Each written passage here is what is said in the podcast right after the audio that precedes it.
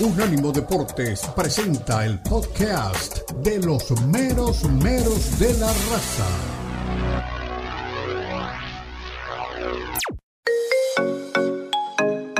Llegó el momento de preguntar, de opinar, de participar de El estrecho mundo del fútbol. Llama ya 305-600-0966. Puede ser llamada regular o por WhatsApp. 305-600-0966. 305-600-0966. En nuestra página de internet, unánimodeportes.com.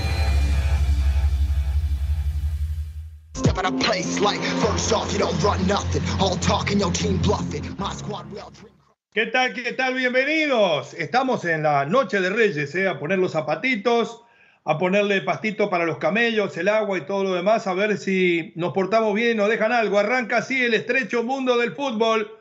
Jueves 5 de enero, 305-600-0966. El contacto con la raza. Estamos a través de Catrino TV y de Unánimo Deportes Radio. Debutó el Memo Ochoa en el calcho. Yo leía comentarios de algunos colegas y me ponía contento. Un fenómeno, un grande Memo, el mejor del partido. No saben lo que atajó, pero ¿sabe qué pasa? A mí no me pueden mentir, yo lo dejé grabando el partido. Tremenda, tremenda regada en el primer gol. Sale a 50 metros del arco a marcar a un tipo que venía prácticamente estorbado por tres jugadores. Hace el ridículo, le pasan por el costado y convierten y en el segundo dan rebote al estilo Memo. Después, como siempre, como Memo, aquellas que iban a 10 centímetros de la mano, se tira y hace como que es una tajada sensacional. Y en México ya titulan que está prácticamente para el Real Madrid. Tal vez mis compañeros, que ambos fueron porteros, y que tienen realmente tremenda experiencia salvando pelotas, eh, me puedan explicar dónde está el gran rendimiento de Memo. Bueno, el Milan se la hizo barata y venció a la Salernitana solamente por dos goles a uno. Esto me va a traer más enemigos, cosa que yo no busco. ¿eh? Fernando protege a las Chivas con un hierro. No vamos a ser el sponsor de la Liga MX, dijo mi primo hermano Fernandito Hierro. Habló Luis Chávez también y dijo que eligió quedarse en Pachuca porque Monterrey es un equipo de pueblo y no le va a agregar nada a su carrera. ¿Quién entiende a los brasileños? ¿no? Tienen a Richarlison, tienen a Rodrigo. Ustedes van a ver el escándalo que hicieron en Porto Alegre para recibir a Luis Suárez. 104 años recién cumplidos, presentados con 60 mil personas, un estruendo en el estadio, en la arena de gremio, impresionante. Ojalá que convierta algún gol. El Barcelona estuvo a punto de quedar fuera de la Copa. Ansu Fati salvó a los culés del ridículo. Lewandowski, oído la música, debe cumplir los tres partidos de suspensión. Pregunto, ¿no le van a sacar el punto del derby? Jugó inhabilitado, ¿eh? ¿Podrá el Barça, más que el Barça, Xavi, aguantar la punta sin el polaco? Aquí lo vamos a discutir. El Madrid ganó en un patatal con gol de Rodrigo que celebró a Lopelé. Debutó César Montes en partido de Copa. El mexicano lo hizo muy bien, victoria, y realmente jugó los 90 minutos, este sí, en un muy buen nivel. El Atlético eliminó al Real Oviedo. ¿Sabe por qué? Bueno, pusieron las flores. Un equipo sin flores no puede ser feliz. Arrancamos ahora sí, entramos por el estrecho a ver si cabemos los dos. Mi querido Puma Reyes, bienvenido. ¿Qué novedades, qué comentario de las últimas 24 o 48 horas del fútbol tiene para regalarme? ¿Cómo le va? ¿Qué tal, Leo? Un abrazo a ti y a toda la gente que nos escucha y que nos ve en el estrecho mundo del fútbol, obviamente, en Catrino TV y en Unánimo Deportes. Eh, no, nada más para aclarar, yo, yo sí he sido portero, pero de una discoteca, Leo. Eh, en la cancha, más bien me gusta ser el número 9. Ha tocado, ha tocado bolas, por lo menos, no en la puerta de la discoteca, digo, en la cancha. Sí, no, ¿Se ha no, puesto no. en el arco en algún momento? Mm, solo cuando faltaba alguien y yo, me- yo estaba lesionado, porque si no, de otra forma, Leo, eh, privo a mis compañeros de tener mi calidad, ya sea como número 10 o como Claro. centro delantero. Entonces, no, no me gusta hacer esto a, a la gente. Prefiero estar en la cancha donde tengo, tengo más, más valía y no, no en la portería, porque realmente, eh, Leo, soy muy mal portero. Pero, pero, Además, además, me imagino con lo que usted se cuida físicamente lo que debe de correr. no, impresionante. Jugando de 10, impresionante. Sí, sí, sí. Luego, luego te mando un videito que tengo, que tengo por ahí. Eh, yo- y, pero sí no estoy de acuerdo contigo. Yo creo que Memo Ochoa hizo un muy buen partido el día de ayer. Sí lo creo, sinceramente. Eh, y, ok, no te lo pongo en el Real Madrid ni en donde sea, pero me parece que lo hizo bien. Se equivocó horrible en un gol, eso hay que decirlo, Leo, pero en general vi bien a, Memo Ochoa. Em, ¿Qué te tengo? Pues eh, ayer eh, publiqué la noticia de que, Johan Vázquez lo más seguro es que no siga en el Cremonese. El entrenador que está, mira, no. no espere, espere, espere, espere, Peñarol busca un zaguero desesperadamente. ¿eh? Mm, mira, te, te, paso, te paso el Plata no hay, plata no hay, ya le aviso. Sí, sí, es que ese, ese, va a ser el gran problema.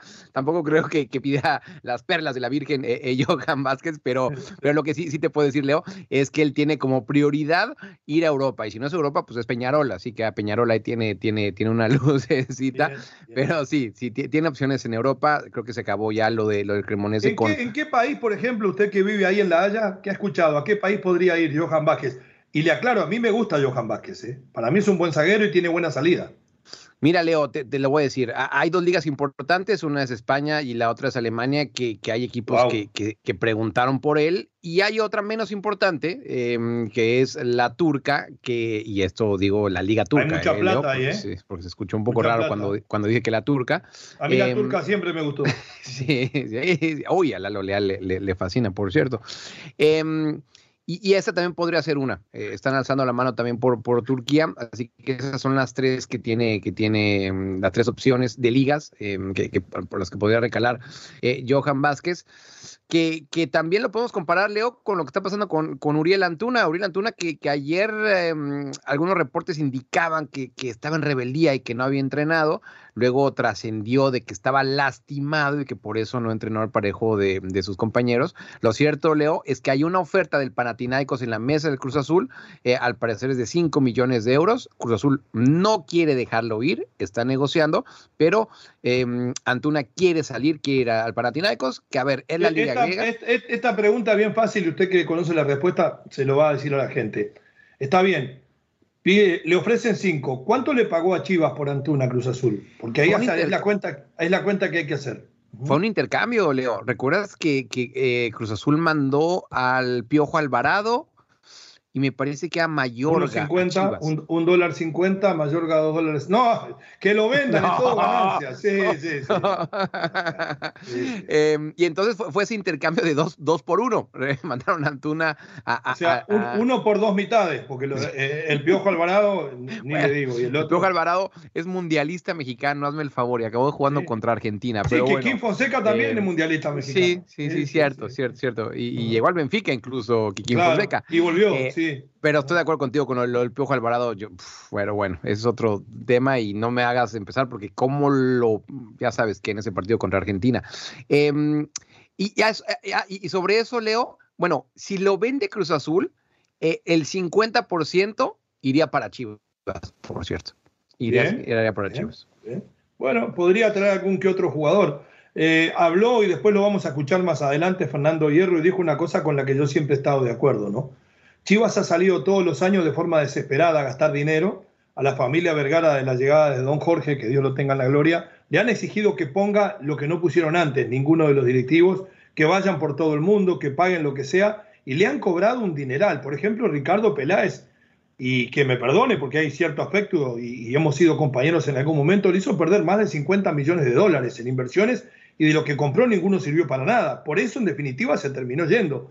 Y yo creo que la posición de Fernando Hierro es bastante buena, porque los demás equipos tienen dos, vías para salvarse. O vender los jugadores a Europa, que cada vez es más difícil, o vendérselos a Chivas y cobrarle lo que no vale. Estoy muy de acuerdo y más adelante lo vamos a escuchar con respecto a lo que dijo Fernando Hierro de apostar a las fuerzas básicas. Después vamos a sacar la cuenta si está ganando tiempo, tanto él como Paunovic en el cargo, con esto de utilizar fuerzas básicas, o realmente está bien pensado. Volvió Néstor Araujo, partido frente, eh, ¿cómo que se llama? Intercity. Intercity. en cualquier momento el Barça juega, contra la Unión Deportiva Los Barrios. El año que viene estamos en Copa del Rey, cuidado. ¿eh? Sí, cuidado que el año que viene, si todo sigue así, estamos en Copa del Rey. Le voy a decir una cosa, me dio muchísima alegría, no la victoria del Barça, porque yo no le voy a ningún equipo en el mundo, no sé la Peñarol, eh, me dio mucha alegría verlo recuperado 100%, pero además me hizo reflexionar. Más allá de la gran amistad que tenemos, de la hermandad que tenemos con, Diego Alonso, me hizo pensar si Uruguay hizo bien en llevarlo a la Copa del Mundo a espera de que si avanzaba segunda o tercera ronda pudiera estar.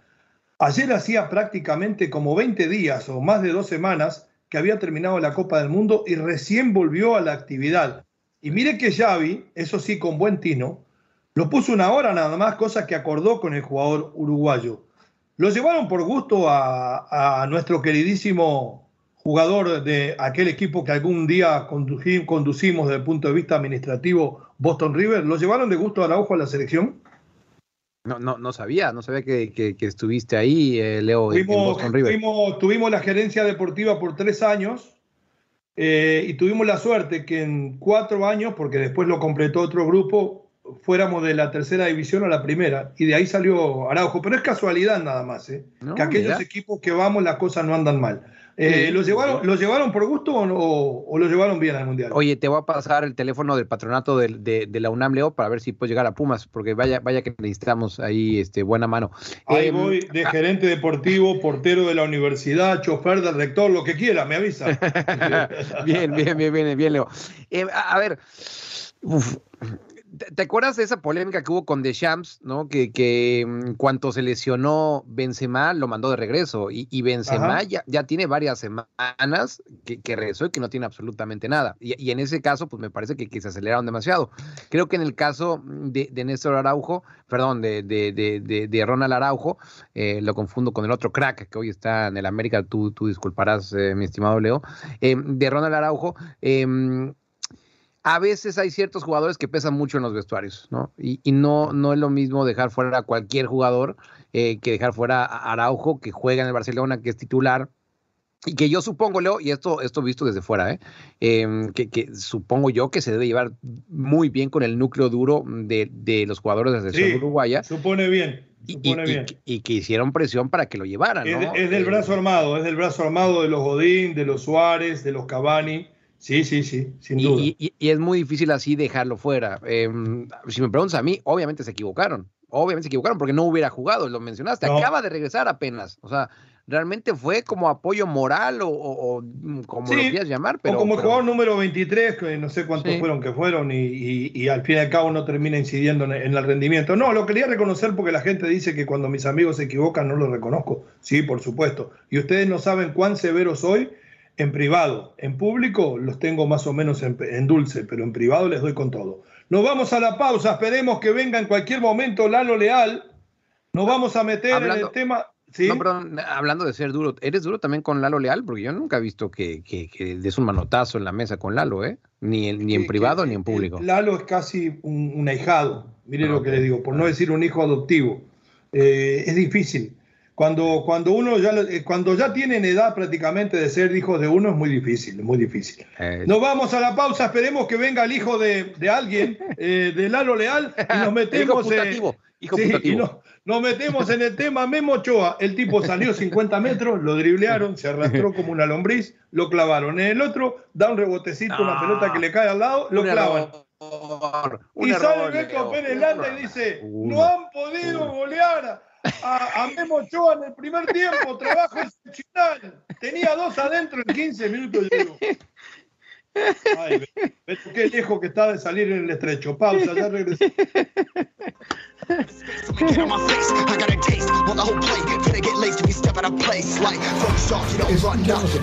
24-7 en las plataformas de TuneIn, iHeartRadio y Odyssey.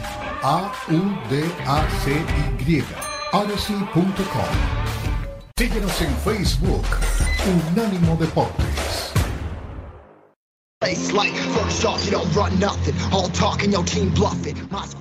Volvemos, regresamos en Catrino TV, en Unánimo Deportes Radio. Programón hoy porque son temas verdaderamente importantes todos. No quiere decir que a veces no lo sean, pero estos son impactos del momento.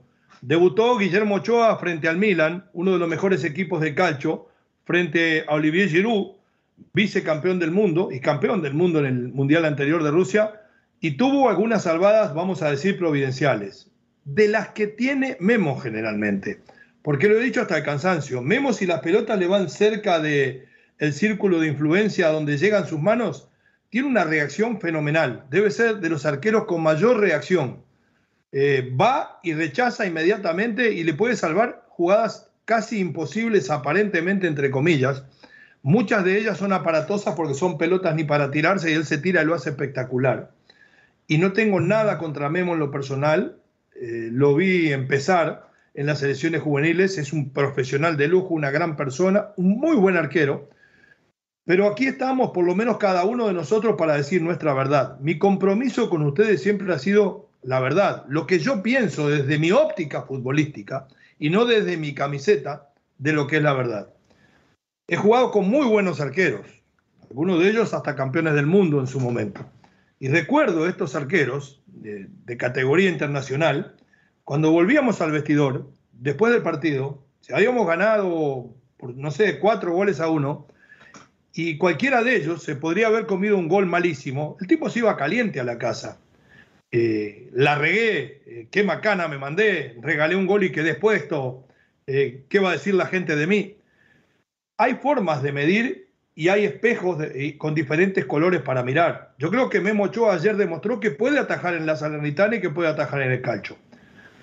Pero cuando un portero tiene influencia en el marcador porque en el primer gol, de acuerdo a mi poco conocimiento táctico, sale un área que no le pertenece, cuando el rival viene perseguido por tres hombres a 21 metros del arco, el arquero no tiene nada que hacer en esa jugada, sino achicar, según decía Ladislao Mazurkiewicz, cada vez que el delantero da, agacha la cabeza, doy un paso hacia adelante y le achico el ángulo, pero jamás salir a marcar como un defensor central.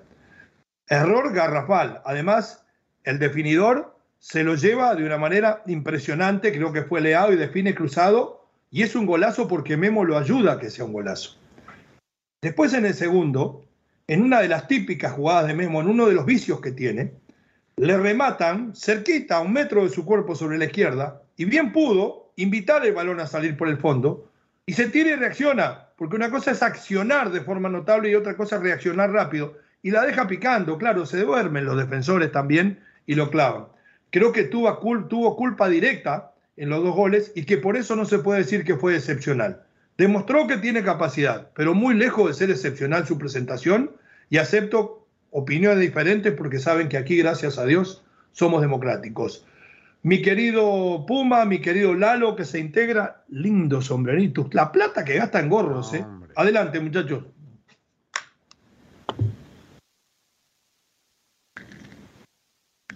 Y bueno, va, a, usar el micrófono, estamos no, en sí, No, me arranco, me arranco. Es que, es que cuando le diste esa, esa chuleada a su gorrito a Lalo, bueno, quería, quería ver que, que, nos dijera la tienda en donde la compró. Em, yo, a ver, yo sinceramente no, no, estoy de acuerdo, ¿eh? No, estoy de acuerdo tengo, con. Tengo un vecino mío que lo descubrieron que se vestía de gorro y, remera negra y lo que hacía era saltar bancos, ¿eh? Pues mira, mira, no, no la verdad porque no, no lo dudo de, Lalo, ¿eh? Este, trae un pasamontañas, creo también. Eh, a, ver, eh, si, no, por cierto, un, tremendo tuit de, de, mi amigo y hermano Alberto Landa exaltando. amigo a, mío. no, amigo, amigo. ¿Qué no, digo, después ¿qué digo, ¿Qué digo, amigo, hermano, hermano? Este donde apuntó que si no hubiera estado Memo Ochoa le hubiera marcado 16 goles a, a Salernitana. Eh, pero ya hablando en serio, este Leo, eh, eh, se equivoca en ese gol, mm, estoy de acuerdo contigo, salió, pero también hay que, hay que, hay que ver por qué salió. Eh, la, la, defensa de Salernitana, no sé contra quién estaba pensando que, que, estaban jugando, están jugando contra el campeón de la Serie A. Y, y, y, y, ahora, obviamente, al salir tan arriba, pues dejaron expuesto a Memo Ochoa, por ejemplo, en esa ocasión. Eh, ¿No es su fuerte? No, seguro que no, Leo. Pero después, en todas las demás jugadas, yo, no creo que el otro gol haya sido culpa de él, sinceramente, Leo. Tú dices que, que en el en el rebote se equivocó, yo, yo creo que no. Pero em, de que sí salvó a Salernitana en muchas, estoy seguro. Tan es así, Leo, tan es así que la propia serie de su cuenta oficial em, de Twitter hoy le dedicó unas palabras a Memo Ochoa dándole la bienvenida y recopilando todas las salvadas que hizo ayer. Así que eh, ese, ese, plan que tiene de ser el titular de la selección mexicana en cuatro años me parece que va bien encaminado eh, con este paso, por ejemplo, en el Salernitana. Ahora sí, mi querido Lalo Leal, bienvenido, su opinión. Qué gusto verlo. Mi querido Leo, mi querido Dani, qué gusto saludarles, qué gusto estar con todos ustedes. Un fuerte abrazo también a la audiencia. Lo de Francisco Guillermo Ochoa. La verdad que En esta vida te recuerda por las que haces mal, no por las que haces bien. No estamos en un Uy, mundo justo, por así ¿Cómo me decirlo. van a recordar a mí? No, imagínate, Leo, cómo nos van a recordar. Y qué forma de apapacharlo, ¿no? De, de repente la prensa mexicana defendiéndolo, no, está en un alto nivel y qué Lo está. manera de, de besuquearlo, ¿no? La verdad, qué asco. Lo merece, qué lo asco. merece. Lo merece Que le pongan un oso. Probablemente por el, por el hecho de, de hacer el viaje y de tener los últimos seis meses, porque el contrato es de seis meses, pero perdió el Salernitana. O sea, ¿de cuándo acá festejamos las derrotas? Ah, no, no, le hubieran metido cuatro o cinco. Por favor, hay que repasar los números del Salernitana. Nunca le han metido cuatro o cinco en los últimos 17 meses. Esté o no esté Guillermo Ochoa. Es, es indefendible porque esa salida, la verdad que, que fue de, de preparatoria. ¿Qué de preparatoria? De primaria. Tienes el balón ahí. ¿Tú crees que eso le va a pasar al. Dibu tan criticado? No, porque el Dibu No, saldría pero a, además, si a el alinear al Dibu- mire, jugador. mi si el Dibu sale ahí y se da cuenta que salió mal, le arranca la cadera al Sí, delantero. Mire lo que le digo. Lo mata. Exacto. Lo Sí, mata. sí. Y Guillermo Ochoa salió así caminando. Salgo no salgo, salgo no salgo.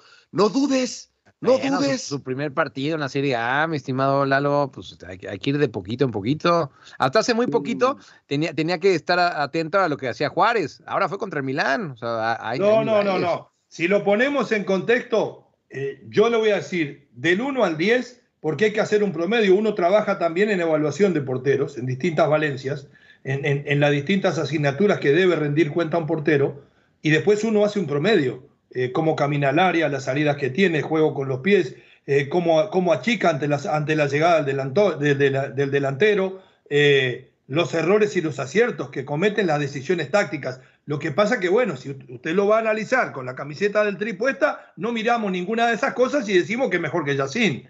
Yo del 1 al 10, si pongo todo eso en una licuadora y lo pongo a batir, me da cuatro puntos. Pero hay que hacer una salvedad. Demostró que está en condiciones de jugar en la liga. Pero no le puedo decir que fue excepcional y que el equipo se podía haber comido. Además le contaron nueve salvadas.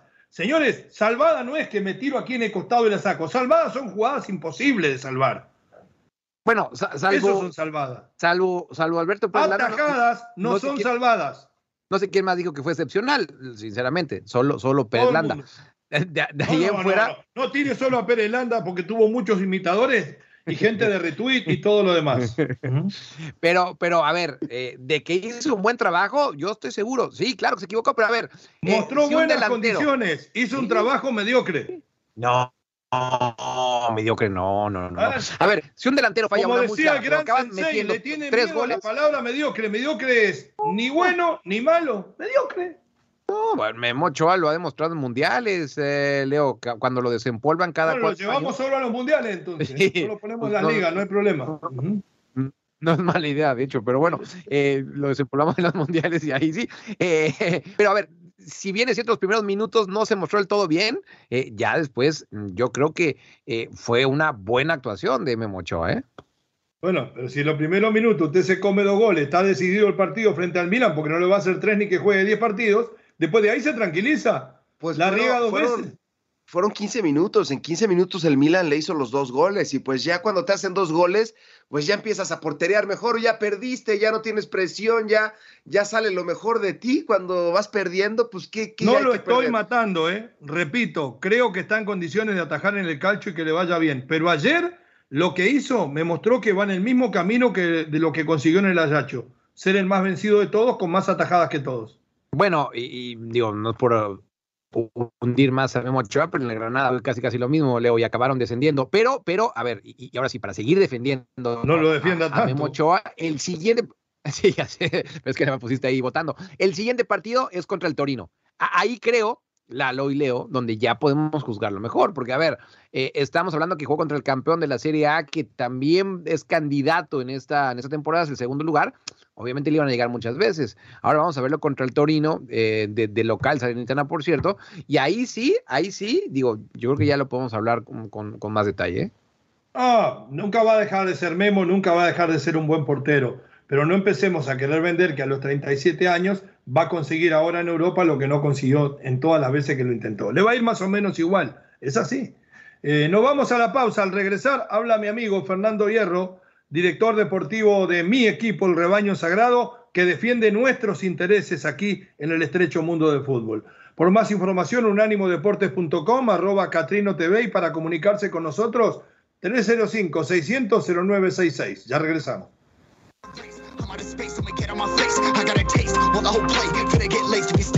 Recuerda que también estamos en Instagram. Unánimo Deportes.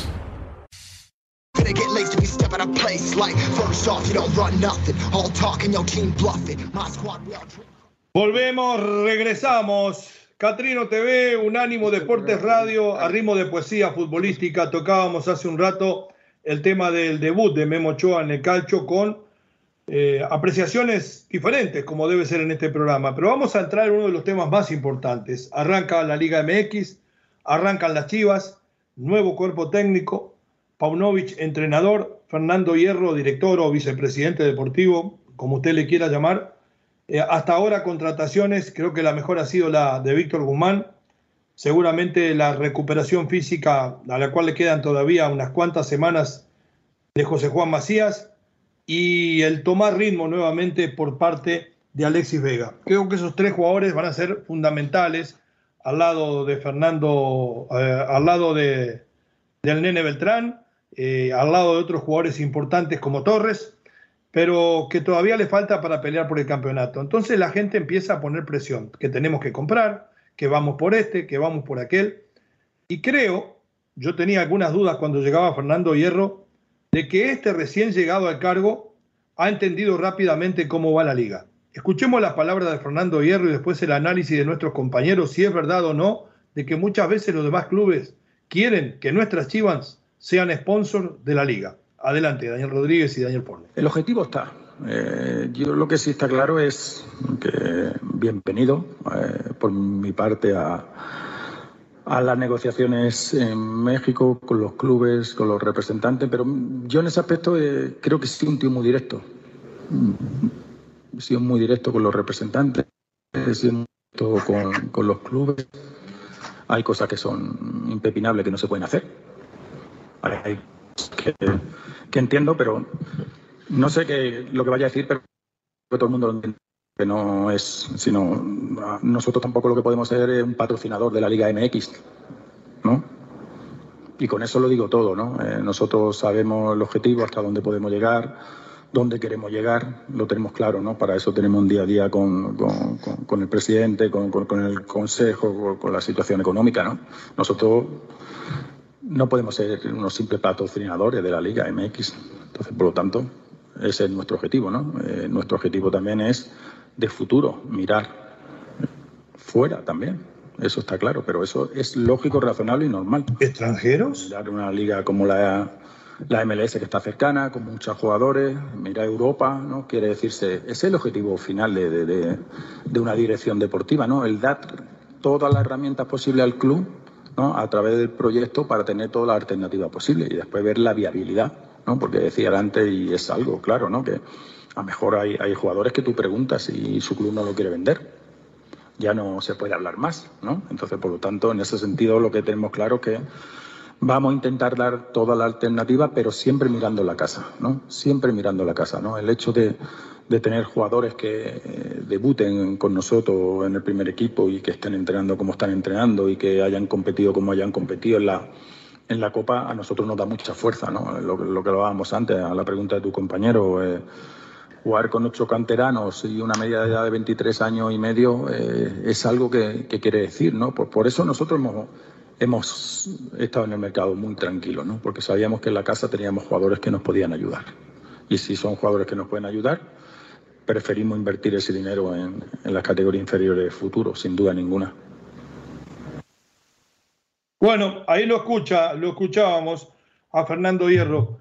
Creo que arranca bien, asumiendo esto y no desesperándose y llenándole los bolsillos a otros como hizo en su momento Ricardo Peláez para que después los jugadores nunca alcanzaran ni la mitad del valor de que habían pagado por ellos. Ahora, dicho esto, estando de acuerdo con él, habla de mirar a la Liga MLS a Europa. Me imagino que siempre hablando de jugadores mexicanos. Ahora, dicho esto, ¿no es un camino más largo apostando a traer poquitos jugadores y trabajar fuerzas básicas va a haber paciencia en los hinchas de Chivas que sueñan con salir campeón después de tantos años. Si no lo consiguen este ni en el otro, le van a dar dos, tres campeonatos de franquicia. No, es, es complicado esa paciencia, Leo. Em, sinceramente es complicado siempre eh, que tengan los clubes. Me, parece una buena filosofía, sinceramente, cuando, cuando, no puedes fichar como quisieras, eh, apostar por la cantera, ha, resultado en algunos casos, pero es clave lo que dices. Si, si la gente lo aguanta, pues bueno, me parece que, sería, sería algo positivo. En este caso, no, no creo que le aguante la, afición de Chivas. Em, aunque claro, acá se le olvida algo también a Fernando Hierro.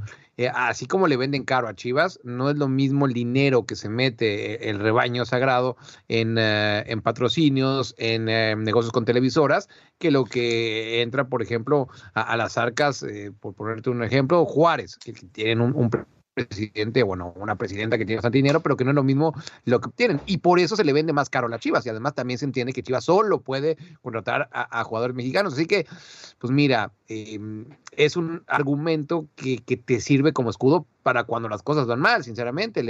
Es que cuando me quieren vender, me quieren vender muy caro. Pues es que es así. O sea, y si no, pues ¿para qué aceptaste hierro? O sea, eh, me, parece, eh, Leo y Lalo, que ese es un argumento que puedes usar en cualquier eh, momento cuando eres directivo de Chivas. Es como dijo aquel viejo entrenador, con jugadores mexicanos es más difícil, Lalo.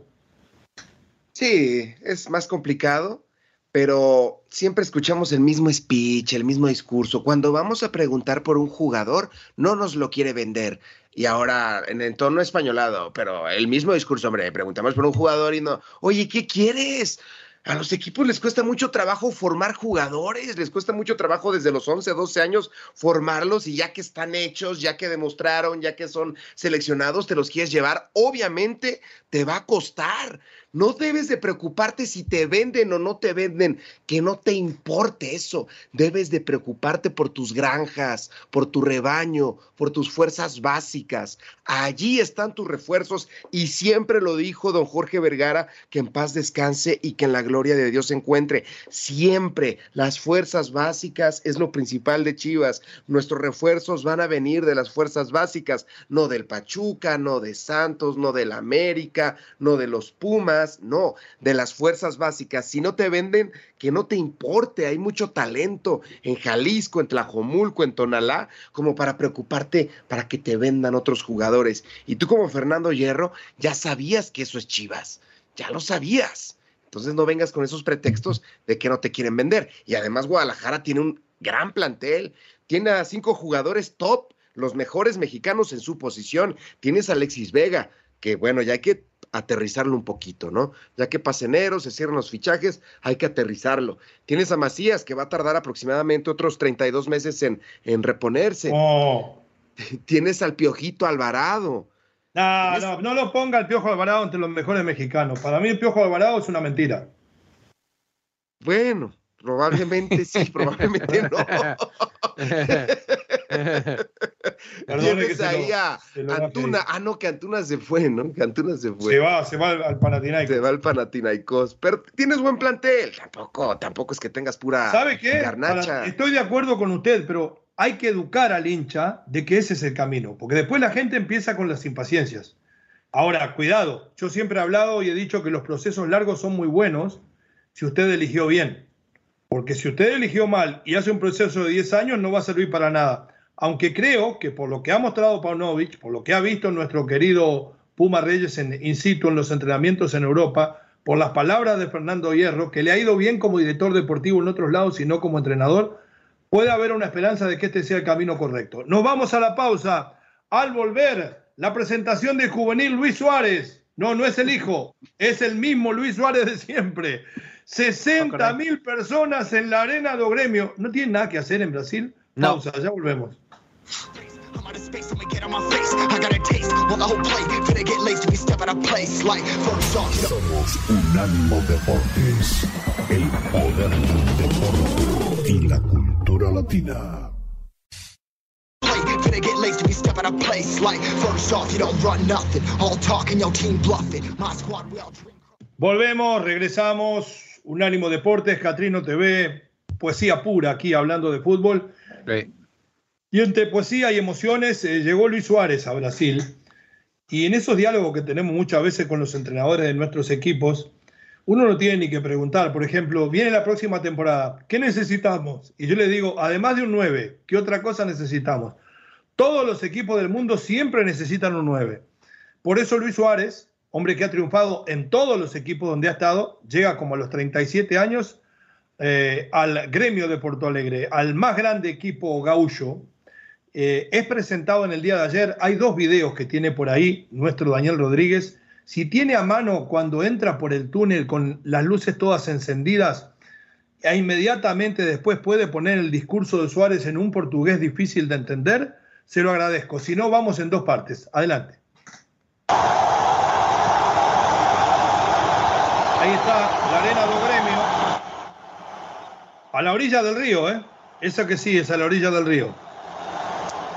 La llegada prácticamente me parece que es una presentación más impresionante todavía de la que tuvo Cristiano Ronaldo en el Al-Nazar. El estadio que lleva 80 mil personas tenía 60 mil almas. El presentador leyó todos los títulos que ganó con equipos, el jugador uruguayo, pero además todos los que ganó de forma individual como goleador. Fue goleador en todos los países que ha jugado de la liga es impresionante y es irreemplazable, ¿eh? por más que hablen de Darwin Núñez, de todos los que quieran. Otro centro delantero uruguayo como este va a ser muy difícil encontrar tan pronto. Ojalá que Darwin por lo menos haga la mitad de goles y la mitad de los problemas que trajo Luis Suárez, porque la verdad, trajo una cantidad de problemas con su conducta muchas veces dentro de la cancha, que es parte de su temperamento. Eh, me avisa Dani si va a tirar las palabras de Suárez lo dejamos. Si no, vamos a la opinión de los compañeros. Ahí viene la presentación del pistolero. Eh, Vamos, noite a vocês. uruguayo de Brasil, ¿no? É muito, muito difícil, Es very difficult, dijo Tevez. muito difícil para mim falar português, Ajá. mas eu vou falar agora isto. Va bien, va bien. Muito obrigado por a recepção, a toda a torcida, Hasta ahí o antes, o hoje, o manhã, No, no es mañana, es a mañana. e torcida tá, tá junto com os jogadores. Eu acho que vai acontecer coisa muito importante. Muy importante. ¿Cuánta expectativa que genera la presencia de Suárez? Ese es el canal uruguayo que como nosotros interrumpe. Agora ¿no? voy a falar em espanhol para explicarme melhor. Primeiro, agradecer a Paulo, acá al director, presidente, Presidente Al Capone. por hacer Capone todo el esfuerzo posible para que yo esté hoy acá en día. Eh, a la hora de tomar la decisión, viendo el cariño que había acá, lo que le gusta el fútbol a la gente de, de Brasil y de gremio, se me hizo fácil. Y en los últimos días recibí un cariño increíble, del cual estoy muy agradecido. Y ahora va, les prometo que lo que voy a hacer es jugar al fútbol, hacer goles, intentar ganar títulos para que Gremio vuelva a estar donde tiene que estar. Hasta ahí nomás. Para que Qué Gremio locura. vuelva a estar donde tiene que estar, un asiduo campeón de América. Dos preguntas rapiditas las respuestas. Eh, ¿Cómo le va a ir en la liga más importante de América? Y segundo, ¿lo hubiera presentado así Cruz Azul? No, no, esa, esa segunda es muy fácil, Leo, y no, un rotundo no. Eh, una, una presentación como la de Gremio se ve pocas veces. Y va a ser goleador.